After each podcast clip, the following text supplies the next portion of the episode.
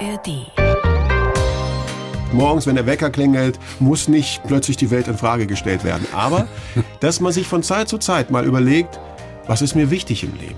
Was sind so die zentralen Werte und finde ich die in meinem Leben wieder? Die blaue Couch, der preisgekrönte Radiotalk. Ein Bayern 1 Premium Podcast in der App der ARD Audiothek. Dort finden Sie zum Beispiel auch mehr Tipps für Ihren Alltag mit unserem Nachhaltigkeitspodcast Besser Leben.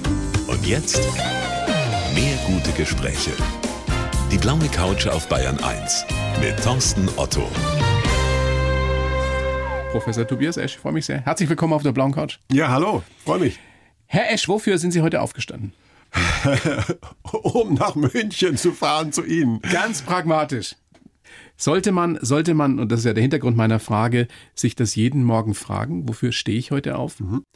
Also das ist eine super Frage, weil ich oft gefragt werde, wenn man über den Sinn forscht, ob, äh, ob man das machen muss und ob das notwendig ist, zum Beispiel um gesünder zu sein. Und da warne ich dann davor, weil wir auch in der Forschung sehen, dass die Suche nach dem Sinn überhaupt nicht mit mehr Glück oder Gesundheit zusammengeht, sondern man könnte fast so weit gehen, dass die Suchenden ja die sind, die es vielleicht noch gar nicht haben. Und mhm. die, die es haben, die fragen sich das vielleicht auch gar nicht. Die also, Suche kann ja auch in die Verzweiflung führen. Die Suche kann in die Verzweiflung führen. Es kann auch dazu führen, dass man merkt, ups, ich weiß gar nicht, wofür ich aufstehe.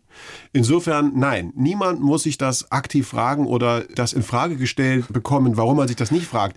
Aber es gibt jetzt ein kleines Aber. Und das zeigt unsere Forschung, aber das ist nicht nur unsere, es geht schon viele Jahrzehnte zurück, zum Beispiel auf Viktor Frankl. Wenn die Krise kommt, wenn das Leben schwer wird und ich nicht weiß, wofür, dann ist doof. Deswegen macht es durchaus Sinn, sich mal von Zeit zu Zeit zu überlegen, wofür mache ich das hier alles? Also wenn ich morgens den Drang verspüre, im Bett zu bleiben und das nicht nur an einem Tag, sondern vielleicht mal eine ganze Woche, dann sollte ich mir Gedanken machen?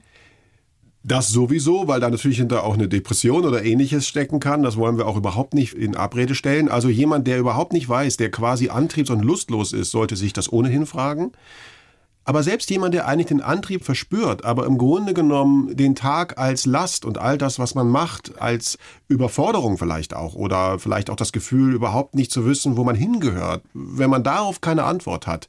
Wie gesagt, morgens, wenn der Wecker klingelt, muss nicht plötzlich die Welt in Frage gestellt werden. Aber, dass man sich von Zeit zu Zeit mal überlegt, was ist mir wichtig im Leben? What matters most? Wofür stehe ich auf? Was sind so die zentralen Werte? Und finde ich die in meinem Leben wieder? Diese Frage nach dem Warum. Ganz genau. Ja. Ihr neues Buch heißt Wofür stehen Sie morgens auf? Warum Sinn und Bedeutung entscheidend für unsere Gesundheit sind. Und Sie haben dem Buch ein Zitat von Nietzsche vorangestellt. Hat man sein Warum im Leben, so verträgt man sich mit jedem Wie. Mhm.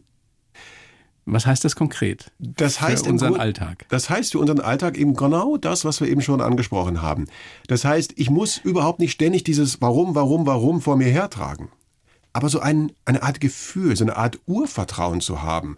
Nämlich, das, was immer kommt und das Leben, welche Herausforderung es auch immer bereithält, es gibt in mir irgendein Gefühl, dass das irgendeinen Sinn hat. Warum tue ich das alles, was ich tue, den lieben langen Tag lang? Jetzt ist es ja so, und uns hören ganz viele auch äh, jüngere und junge Leute zu, aber auch bei uns Mittelalten ist es so, dass man sich schon manchmal fragt, wie finde ich denn dieses Warum? Weil das verändert sich ja auch im Lauf des mhm. Lebens. Wie finde ich's? Ja, also das erste ist tatsächlich diese Frage sich stellen. Und dann vielleicht auch nicht sofort die nächstbeste Antwort herumplappern, die sozusagen am einfällt, weil man das Gefühl hat, ups, da kommt jetzt gar nichts und man nimmt dann irgendwas, sondern ruhig auch mal die Pause vielleicht zulassen, die dann entsteht. Und hinter diesem Warum, so finden wir, gibt es eigentlich zwei zentrale Elemente, die immer wieder berichtet werden. Und die beiden haben das gemeinsame Element, nämlich der Verbundenheit. Die Frage also, warum oder wofür stehe ich morgens auf? Heißt, welchen Sinn hat das, was ich hier mache? Gibt es einen Zweck für mich? Also habe ich ähm, eine Bedeutung? Hat mein Leben eine Bedeutung?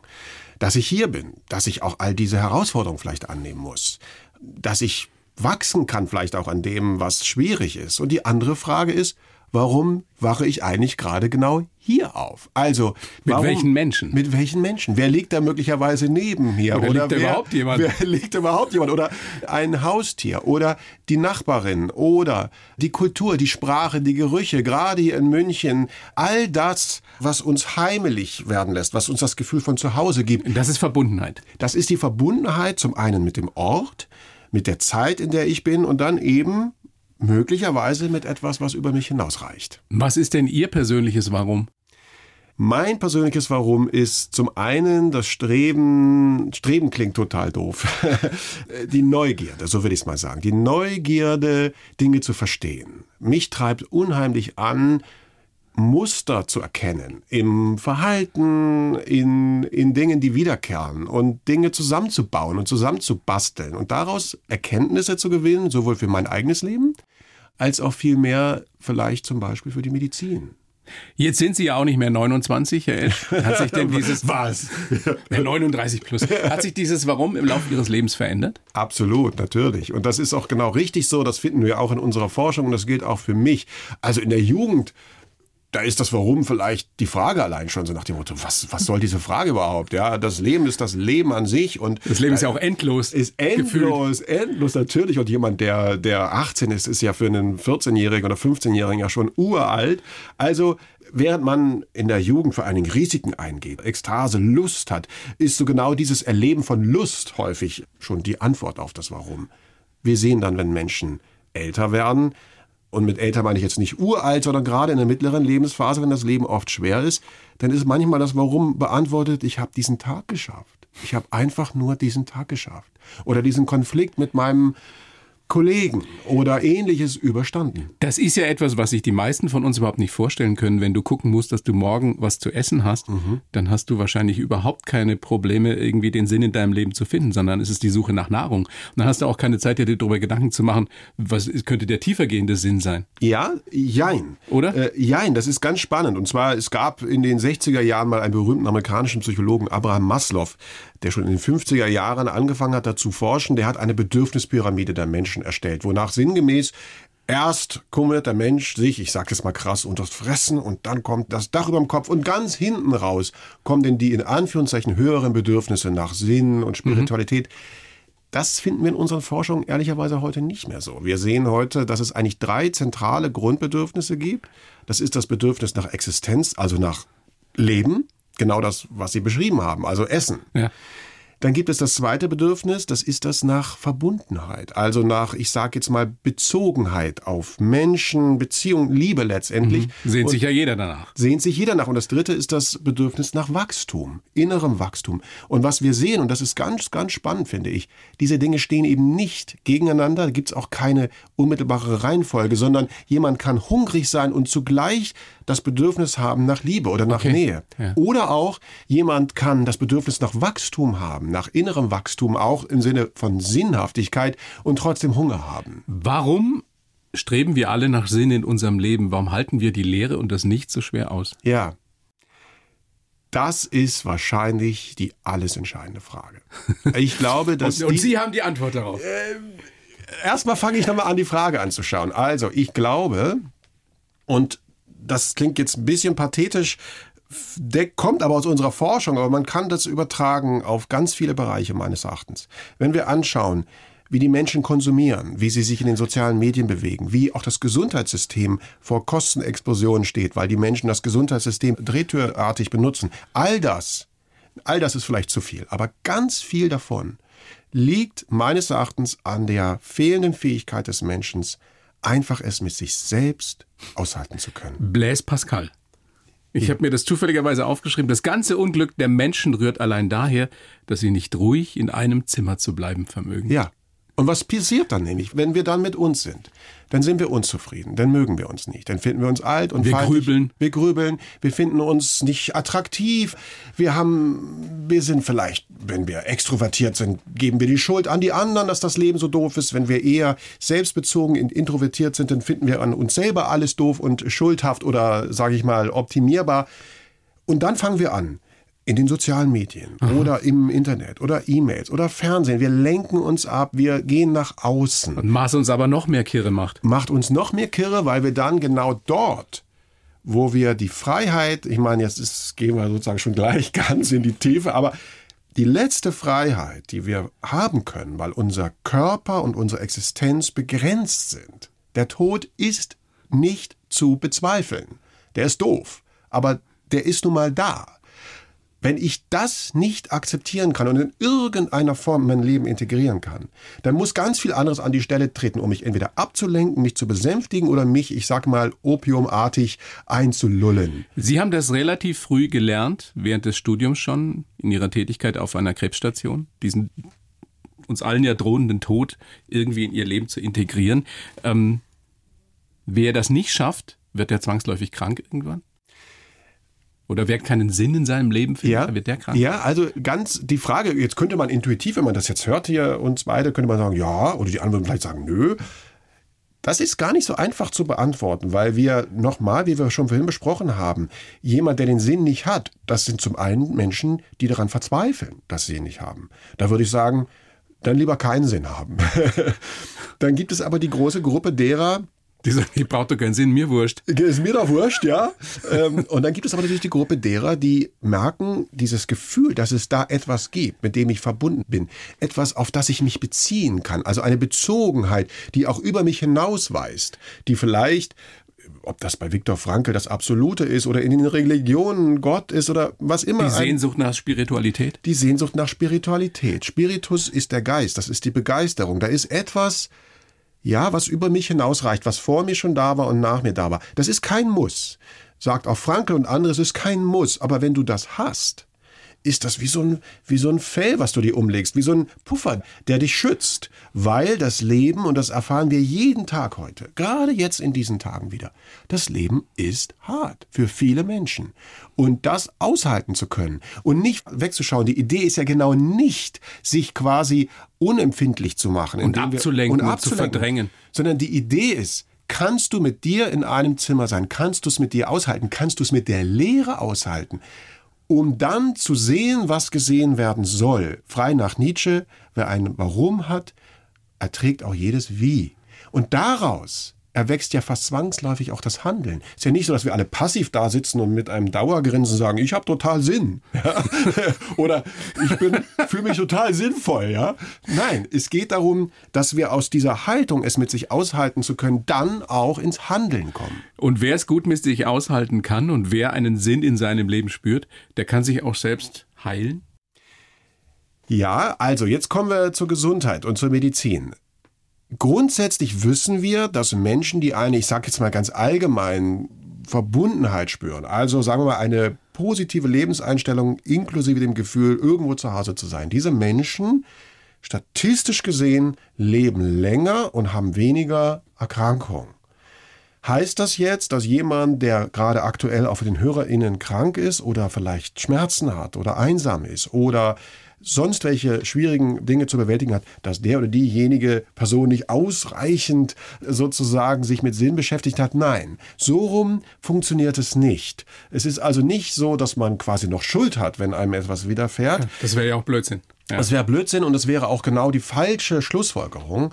Wir sehen nur Menschen und das ist die gute Nachricht, man kann das trainieren, man kann tatsächlich über Rituale von Verbundenheit, Dankbarkeit oder sich zu beschäftigen mit der Frage, wofür stehe ich morgens auf? Und da mal warten, was kommt. Und wenn da irgendwas kommt, mal gucken, wo findet das statt in meinem Leben und das mehr machen. Dadurch kann ich das trainieren. Und wir sehen, dass das nicht nur die Gene sind, sondern durch das Training an solchen Verhaltensweisen verlängert sich statistisch gesehen das Leben. Das ist also dann am Ende gesund.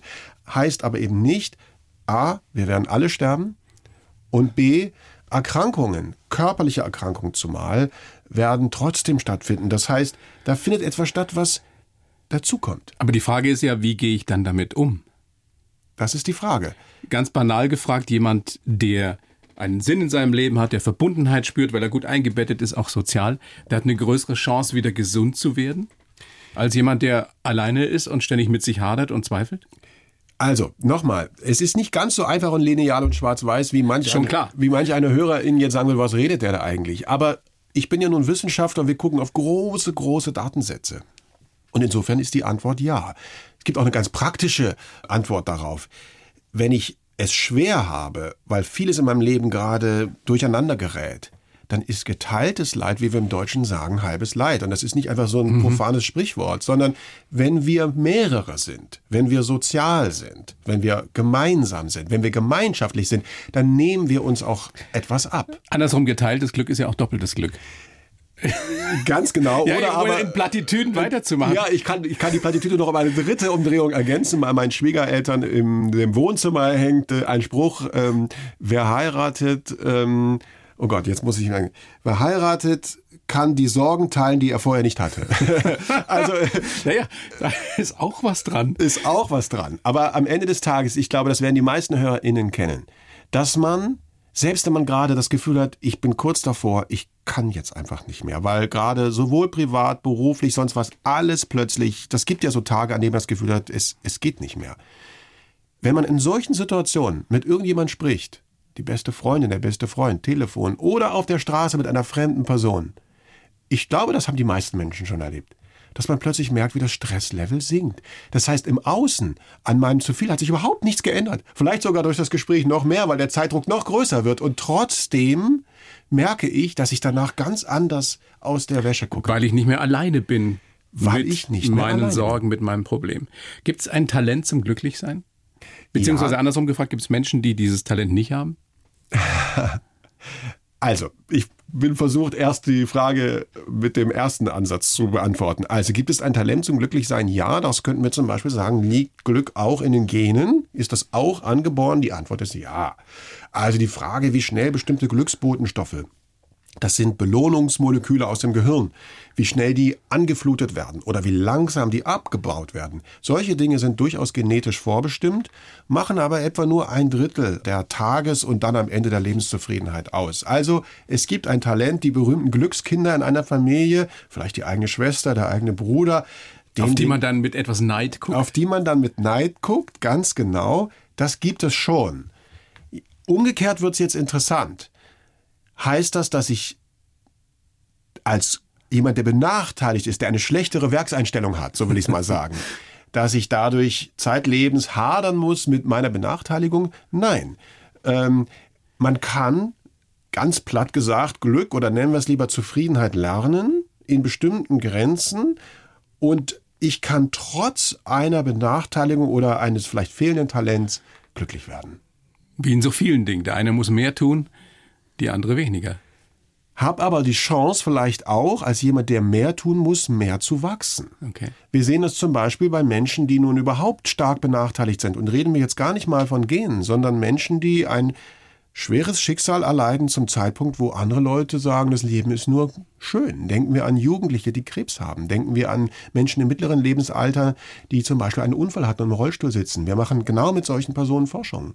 Und da sehen wir, da wachsen nicht wenige über sich hinaus. Da sind wir beim Thema Resilienz. Auch ein ganz spannendes Thema, auf das ich gleich noch zu sprechen kommen möchte. Was ist Glück überhaupt? Haha. Und was ist der Unterschied zu Zufriedenheit? Ja, okay. Also, ich versuche es in ganz einfachen Worten zu sagen. Zunächst erstmal, Glück hat so, gerade im Deutschen, das merke ich immer wieder auch an Kritik, die mir mit der Forschung auch entgegenschlägt, ist, Glück hat so ein bisschen was so, das ist so seicht, das ist so Wellness, das ist so nach dem Motto, naja, wenn du dafür Zeit noch hast, ist okay, ja, aber Nein, Glück ist ganz harte biologische Währung. Glück bedeutet nämlich, dass ich etwas erlebe, das von meinem Gehirn als in irgendeiner Weise für mich günstig äh, wahrgenommen wird und dann sagt es durch den Ausstoß von Belohnungsmolekülen, erstens, super, zweitens, merkt ihr das, drittens, wie du dahin gekommen bist, mach's nochmal. Das heißt, zunächst erstmal ist Glück biologisch hochrelevant. Es ist ein Gefühl, ganz wichtig. Es ist nicht eine Idee, ist nicht ein kognitives Konstrukt, sondern es ist ein Gefühl. Jeder kennt das. Das flutet durch uns hindurch und sagt uns in dem Moment, hey, Jetzt passt alle, Jetzt- alles gerade total. so. Ja. Und das führt uns zu Verhaltensweisen, also unsere Motivation. Motivation heißt sich bewegen. Wir haben Beweggründe. Und diese Beweggründe führen dazu, dass ich bestimmte Dinge wahrscheinlicher mache und andere weniger wahrscheinlich. Das heißt, das, was sich gut anfühlt, Glück bringt, werde ich wiederholen. Und das steuert über das Leben unser Verhalten. Und im Idealfall Zufriedenheit, das ist jetzt unsere Forschung, das können die HörerInnen vielleicht nachvollziehen oder nicht, aber im Idealfall entwickelt sich das Glück über die Lebenszeit von eher so kurzfristigen, ekstatischen Glücksmomenten, gerade in der Jugend. Wie in einer guten Beziehung, in einer guten ein- Ehe. Exakt, ganz genau. Also von dem Verliebtsein, einer guten Beziehung, den ekstatischen Momenten, Sexualität, all dem, vielleicht auch ein Projekt in der Arbeit, ja, wo ich am Anfang auch ein Stück weit überfordert bin und all das, entwickelt sich das und dieses Glück, dieses Jugendliche, das ist das Glücksmomentsglück oder das Hochmoments- oder Peakmomentsglück, das hat den Nachteil, dass es uns durch die Finger rinnt, während es passiert. Wir würden ja auch das gar nicht aushalten, Wir würden es nicht- nonstop glücklich zu sein, oder? Was würde das rein physiologisch mit uns machen, wenn Genau, man ständig also- in diesem Ausnahmezustand Genau, wir würden nicht mehr essen und nicht mehr trinken. Wir würden im Grunde genommen wie Junkies am Ende uns völlig vernachlässigen und etwas Zweites würde passieren. Das ist schon ein bisschen philosophisch fast. Wenn ich dieses Glücksniveau dauerhaft hätte, gäbe es ja nichts mehr zu erreichen. Weil im hintersten Stübchen unseres Unterbewusstseins, was auch Gehirn ist, ist ja genau das der Zustand, auf den wir hinwollen. Oder wie Harald Junke gesagt hat, keine Termine und immer leicht einsitzen. Ganz genau. Barfuß mit Lackschuhen. Ganz genau. Ja, aber dann passiert ja nichts mehr. So, ne? also das heißt, es macht Sinn, dass gerade in den frühen Lebensphasen wir einen Geschmack davon haben, dieses ekstatische, vorgeforderte Glück haben, aber das muss vergehen. Das heißt, ich hange mich von Glücksmoment zu Glücksmoment und deswegen ist Glück kurzfristig. Wenn das aber über die Lebenszeit immer wieder gelingt, dann werden plötzlich diese ekstatischen Momente über eine Zwischenphase, die leider relativ lang ist, wir nennen die in unserer Forschung das Tal der Tränen, wenn nämlich Glück eher nur Erleichterung ist, das ist so dieses, der Stress lässt nach. Jetzt kommt die gute Nachricht, damit ist es nicht zu Ende, sondern dann geht statistisch, wie gesagt, plötzlich eine Tür auf, irgendwo ab dem Alter 50 aufwärts, und dann entsteht das, was wir im Deutschen so wunderbar Glückseligkeit nennen oder Zufriedenheit, überproportional häufig bis hin zu den 100-Jährigen, zu denen wir in den Studien sehen, dass 90 Prozent der 100-Jährigen zufrieden sind und die sind zum Beispiel nicht gesund. Also es stimmt tatsächlich, dass man, je älter man wird, die Wahrscheinlichkeit größer ist, dass man besser wird da drin, zufrieden, glücklich zu sein. Ganz genau. Und diese Zufriedenheit, wie der Name schon sagt, ist eben anders als das kurze, ekstatische Glück der Jugend. Etwas, das kommt vielleicht etwas bescheidener daher, aber es hat die Tendenz zu verweilen. Und der Name Zufriedenheit sagt das schon. Plötzlich ist der Friede etwas, der in mir ist. Und die Freiheit, die ich als Jugendlicher im Außen suche, finde ich dann am Ende des Tages möglicherweise statistisch. Ich möchte nicht diejenigen HörerInnen verschrecken, die sagen, aber mir ist das aber nicht ist so. nicht so, ja. Aber statistisch gesehen werden die meisten Menschen nämlich genau diese 80 bis 90 Prozent in höheren Lebensphasen dieses Gefühl kennen.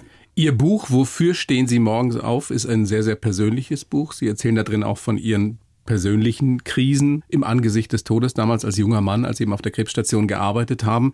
Was war denn damals Ihre erste Antwort auf die Frage nach dem Sinn, nach dem Warum? Also ich kam tatsächlich in eine existenzielle Krise. Ich habe mich damals nicht so sehr im Nachhinein, als ich dann Mediziner wurde, gefragt, war das einfach nur eine Depression oder was war das? Letztendlich kam ich zunächst erstmal an diesen Punkt, dass ich so viel von Sterben, Vergänglichkeit und Tod auf der anderen Seite und auf der anderen Seite auch der Hilflosigkeit und der Unvollkommenheit der Medizin umgeben war.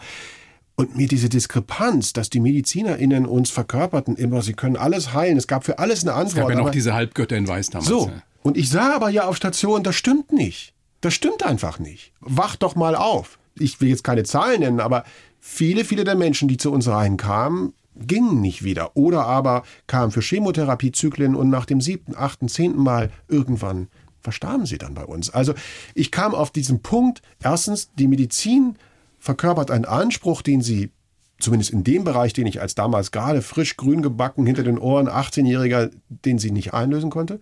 Und gleichzeitig sah ich mich mit meinen 18 Jahren, der genau nach dem Motto, das Leben ist unendlich lang, sah, das stimmt auch nicht.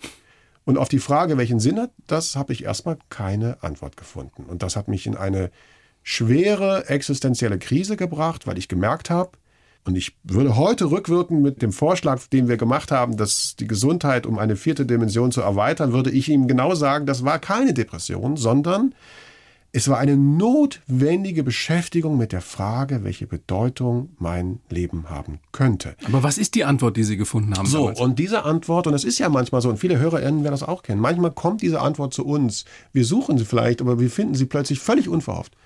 Für mich war das eines Tages, dass ich, und es war sogar ein Wintertag und es war grau, sonst könnte man sagen, ja klar, Sommer und Sommerhormone, Glück. Nein, es war ein trister, grauer Wintertag und es war ein normaler Tag auf Station, der nicht besonders schön war. Es war wie immer schwierig. Und ich kam in ein Patientenzimmer morgens rein und ich hatte das Gefühl, als wenn dieser ganze Bleimantel, der um mich oder auf mir war, dieses Gefühl Wofür das alles? Was kommt? Gibt es ein Leben nach dem Tod oder nicht? Und wenn nicht, dann ist doch alles sinnlos, hat doch alles keinen Zweck. Und plötzlich fiel das von mir ab und die Antwort stand ganz einfach vor mir. Und die war jetzt. Die Antwort war dieser Moment, diese Begegnung, dieser Mensch ist real. Alles, was da hinten kommt, du brauchst dich das überhaupt nicht zu fragen. Das macht dich nicht glücklicher, weil du weißt es nicht. Das, was du aber weißt, ist jetzt das Gefühl, also zur Besinnung kommen, sinnlich werden. Achtsamkeit. Achtsamkeit. Ist so ein Stichwort, aber das fällt ja vielen von uns so schwer, wirklich im Moment zu sein. Mhm. Was ja. Ist, da gibt es da Übungen, ja klar gibt es Übungen dafür, aber was empfehlen Sie? Also, zwei Möglichkeiten dahin gibt es. Es gibt so einen philosophischen Ansatz und einen ganz praktischen. Ich fange mal mit dem philosophischen an. Woran wir oft verzweifeln, auch ich manchmal, ist, dass die Zeit so schnell verrinnt. Und wir befinden uns in einem Modus, wo die Zeit tickt. Im Griechischen ist das der Gott Kronos, das ist die vergehende Zeit. Und wenn wir uns die anschauen, dann ist immer der jetzige Moment schon vorbei und wir haben das Gefühl, wir hasten durchs Leben. Gleichzeitig wissen wir aber auch aus den aktuellen Interpretationen der Quantentheorie, dass im Grunde genommen Zeit immer gebunden ist auch an Veränderung. Und wenn Dinge sich verändern, wird die Zeit gedehnt. Ich empfinde die Zeit länger. Und wenn es stimmt, dass jeder Moment neu ist und jeder Atemzug neu ist, jetzt komme ich vom Philosophischen langsam ins Praktische, dann heißt es, dass die Zeit sich quasi maximal dehnen lässt, wenn ich einfach nur anwesend bin. Weil jeder Moment, jede Sekunde, jedes Molekül, was um mich herum schwirrt, ist eigentlich neu. Und dann kommt der Switch von Kronos zu Kairos. Kairos ist nämlich dimensionslos. Das ist der Gott des Augenblicks. Das ist das Jetzt. Das heißt, zwischen dem, was noch nicht ist, und dem, was nicht mehr ist, gibt es den gegenwärtigen Moment. Und der ist zeitlich undimensioniert. Der ist unendlich im Grunde genommen. Und in dem sollte ich versuchen, möglichst ganz zu sein. Und wenn ich in dem nämlich ganz bin, und das ist alles andere als banal, kommen wir gleich zu was Praktischem, dann ist das Konzept, von dem wir ganz am Anfang gesprochen haben, es mit sich aushalten zu können, die Lehre, die unendliche Langeweile, die dann droht, vor der wir so wahnsinnig viel Angst haben, die Langeweile der Langeweile, das Erkennen, dass das, das soll jetzt alles sein? Und die Antwort ist ja. Ist das nicht wunderbar, weil dieser Moment der Lehre alles enthält? Alle Möglichkeiten, alle Potenziale, alles, was es gibt, ist in diesem Moment enthalten. Das ist die philosophische Sicht auf dieses Menschheitsproblem. Was ist die praktische Sicht? Die praktische Sicht ist, Schau doch mal jetzt, während du oder sie gerade zuhören. Wo sitze ich gerade? Wie fühlt sich mein Hintern auf dem Stuhl an? Oder im Auto? Oder zu Hause? Oder was rieche ich gerade? Oder ähm, welcher Gedanke ist mir gerade durch den Kopf gegangen? Oder wie ist dieser Atemzug? Wenn ich jetzt bewusst mal einatme durch die Nasenlöcher und den Mund und dem Atem die Luft in den Körper hinein verfolge, das ist überhaupt nicht esoterisch, ist auch überhaupt nicht, das ist total banal.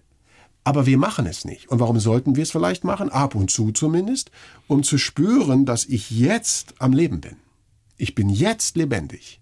Und mehr als lebendig sein kann man ja nicht erwarten. Großartig.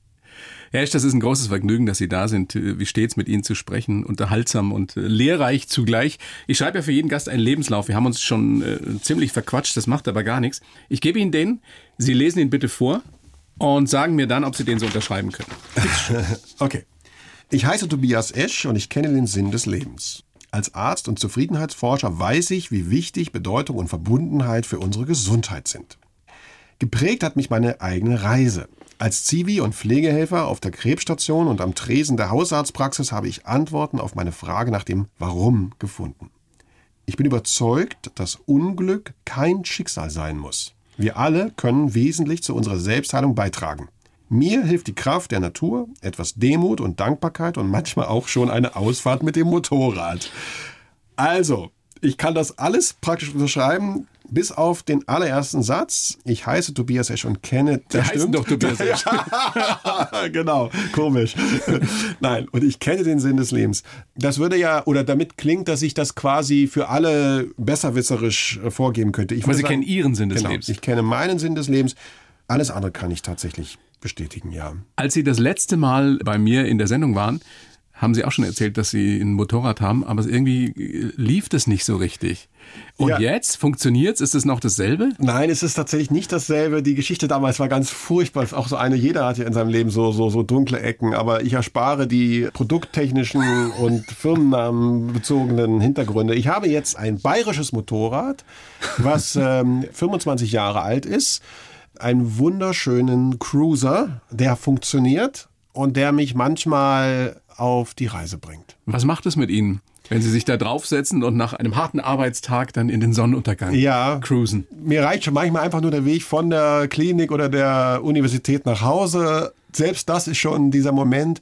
Ja, das ist Freiheit. Also ich bin, glaube ich, wie ich immer wieder gesagt bekomme, das, was man einen Freigeist nennt, zumindest gibt es in mir dieses Streben nach, genau nach Kairos, nach Dingen, die sozusagen noch nicht vorgegeben sind. Und das Sollte jeder gute Wissenschaftler oder Wissenschaftlerin so sein, oder? denke ich auch. So eine gewisse Offenheit ist sicherlich grundsätzlich hilfreich. Und das Motorradfahren steht für mich für einen gewissen Minimalismus. Jetzt könnte man sagen, gerade in Zeiten des Klimawandels, ha, ha, ha.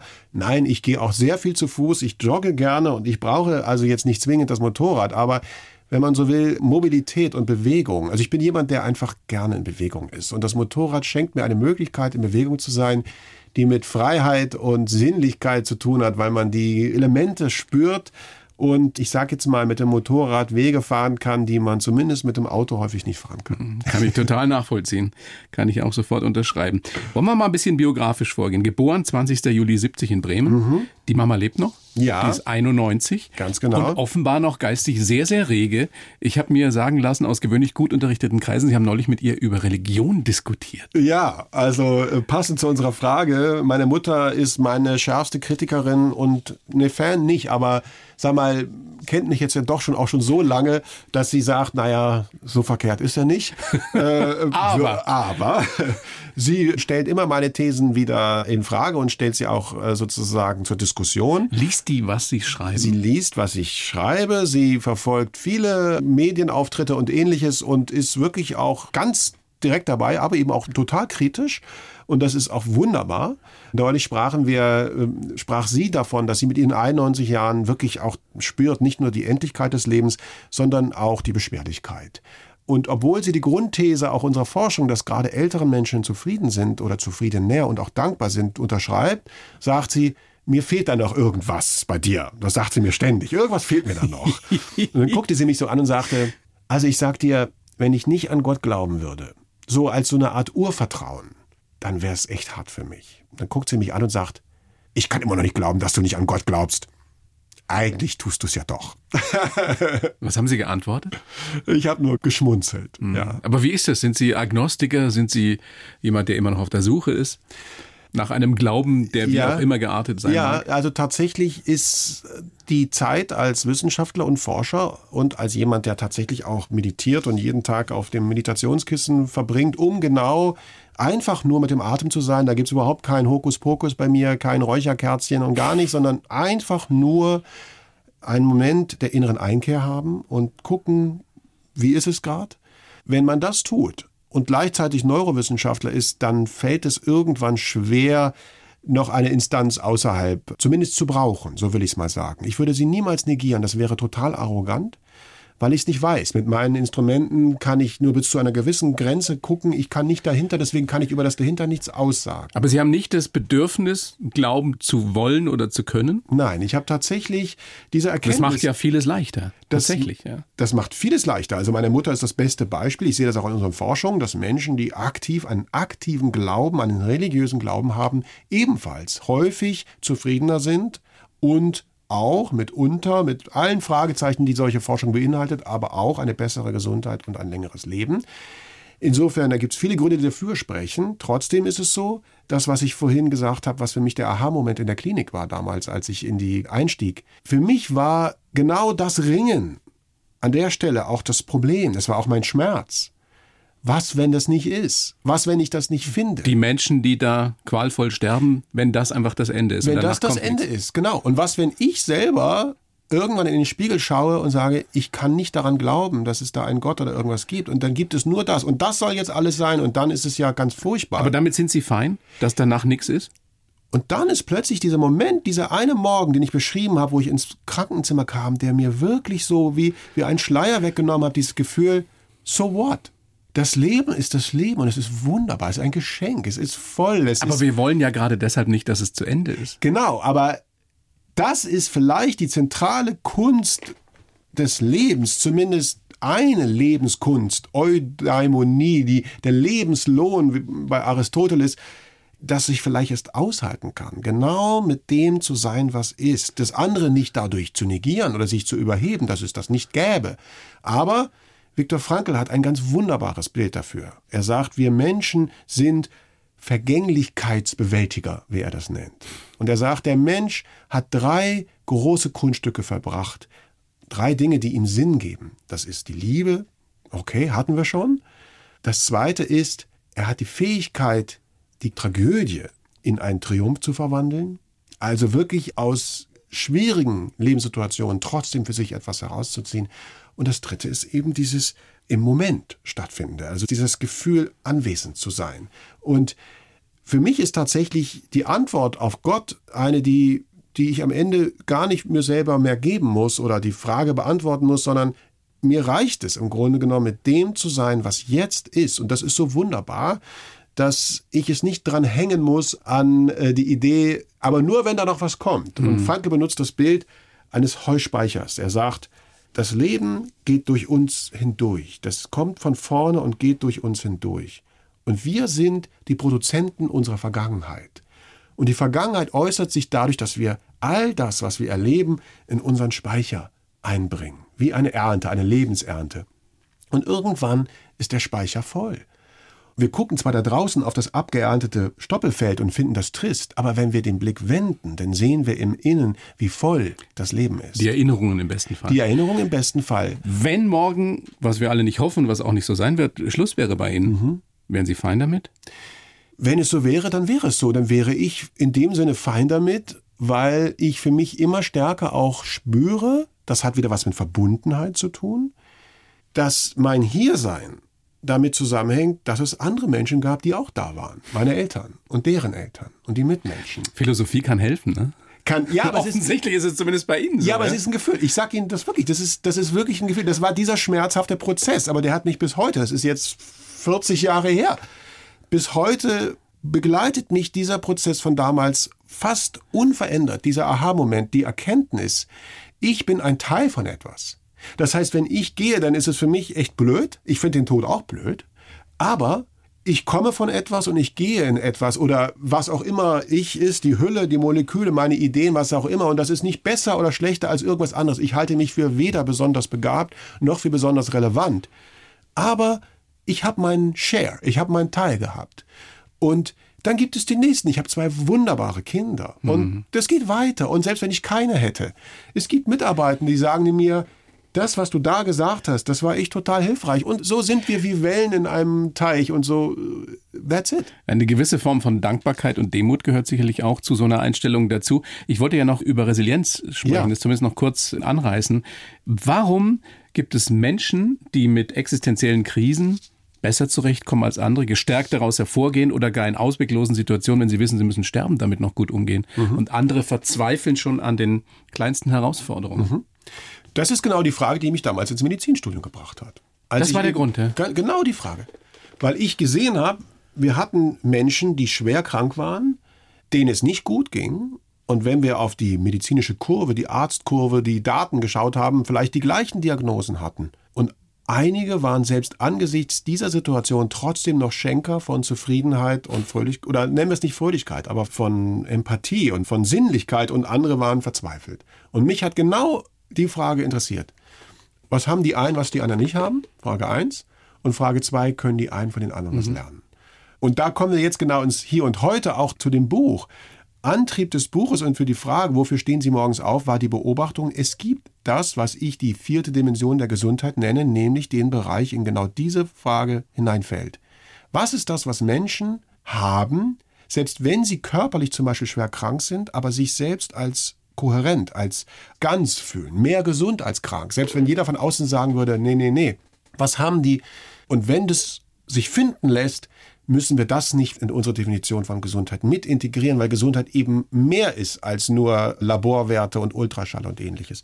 Die Antwort ist, solche Menschen haben das Gefühl, laut unserer Forschung, und das kann man alles hinterfragen und man wird in zehn Jahren anders drauf schauen vielleicht, aber aktuell würden wir sagen, sie haben das Gefühl von Verbundenheit, sei es mit dem Ort, das heißt ein Gefühl von Zuhause, ein Gefühl von eingebettet sein, oder aber mit etwas Höherem. Das heißt, sie haben das Gefühl, hinter ihnen steht etwas, die Generation, die sie hervorgebracht hat, vor ihnen steht was, die Generation, die möglicherweise nach ihnen kommt, und an den Seiten sind Menschen, mit denen sie gemeinsam durchs Leben gehen streckenweise.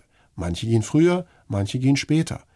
Und dann gibt es sozusagen das, was uns ins Universum weist, was uns in Bezogenheit schickt, wo auch mein eigenes Ego am Ende gar nicht mehr so relevant ist. Die Frage eben, wofür ist das Ganze hier eigentlich da? Und Menschen, die darauf eine Antwort haben oder das haben, denen fällt es ganz offensichtlich viel leichter auch, ich sag jetzt mal, loszulassen glücklich, wem das gegeben ist. Aber die vielleicht noch spannendere Frage, kann das jeder, jede lernen, üben? Üben kann es auf jeden Fall jeder und ich wäre geneigt zu sagen, solange das Belohnungssystem im Gehirn, was auch erkranken kann, wie zum Beispiel bei einer Depression, aber solange das Belohnungssystem grundsätzlich intakt ist und dadurch dieser innere Antrieb, dieser innere Zeigefinger, der uns in die richtige Richtung weist, grundsätzlich intakt ist, kann das jeder lernen. Das ist doch mal eine gute Nachricht. ja. Aber es ist sicherlich mit viel Übung und viel Arbeit verbunden. Großes Vergnügen. Na Esch, das macht wirklich Spaß mit Ihnen. Wir sind schon am Ende. Wir sind rum am Ende der Stunde. Sag's ja gerne nochmal. Wofür stehen Sie morgens auf? Warum Sinn und Bedeutung entscheidend für unsere Gesundheit sind? Ihr aktuelles, Ihr neues Buch, unbedingt lesenswert, erscheint morgen am 2. November. Ja, perfekt. Vielen herzlichen Dank. Ganz, ganz herzlichen Dank. Die Bayern 1 Premium Podcasts. Zu jeder Zeit, an jedem Ort in der App der ARD Audiothek und auf bayern1.de. Bayern 1 gehört ins Leben.